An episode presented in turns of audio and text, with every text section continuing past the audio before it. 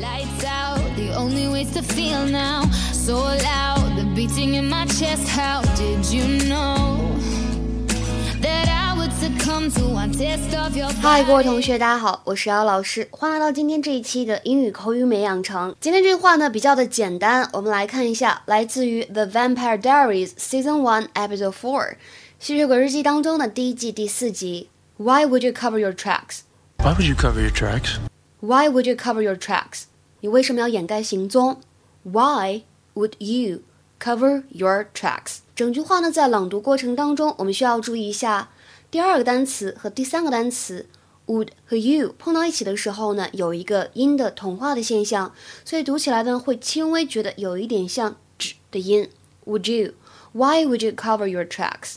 但是呢，大家也不要读的特别的刻意，这样就不太自然了。I just wanted to let you know they caught the culprit. The animal responsible for killing Coach Tanner and all those people. What are you talking about? It was a mountain lion, really big one. It attacked a hunter this morning. It's all over the news. Deadly beast captured. All's well in Mystic Falls. Why would you cover your tracks? I decided to stay a while. 今天的节目当中呢，我们会重点学习跟 track 相关的一些表达。 这个 track 它本来表示的意思就是行踪痕迹，所以呢，cover one's tracks 表示的就是隐藏行踪、掩盖行踪。To hide any evidence that you were somewhere or did something，就是有一种隐藏证据的感觉啊。比如说，The killer may have returned to the scene of the crime to cover his tracks。The killer may have returned to the scene of the crime to cover his tracks。凶手有可能返回了犯罪现场。 那再比如说，keep track of somebody or something 表示一种实时追踪的意思。If you keep track of a situation or a person, you make sure that you have the newest and most accurate information about them all the time. 比如说，看第一个例句，We need a system to keep track of all our expenses.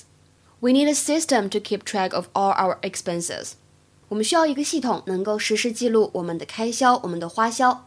再比如说，看第二个例句 ，With eleven thousand employees, it's very difficult to keep track of them all. With eleven thousand employees, it's very difficult to keep track of them all. 这个公司呢，一共有一万一千名员工，所以呢，很难掌握每个人的情况。那最后这个短语，什么叫做 lose track of somebody or something 呢？表示不记得或者指的是失去什么什么的线索。To forget something or not have all the information you need。 比如说，请同学们呢尝试使用这样的一个短语来做一下下面这句话的汉译音。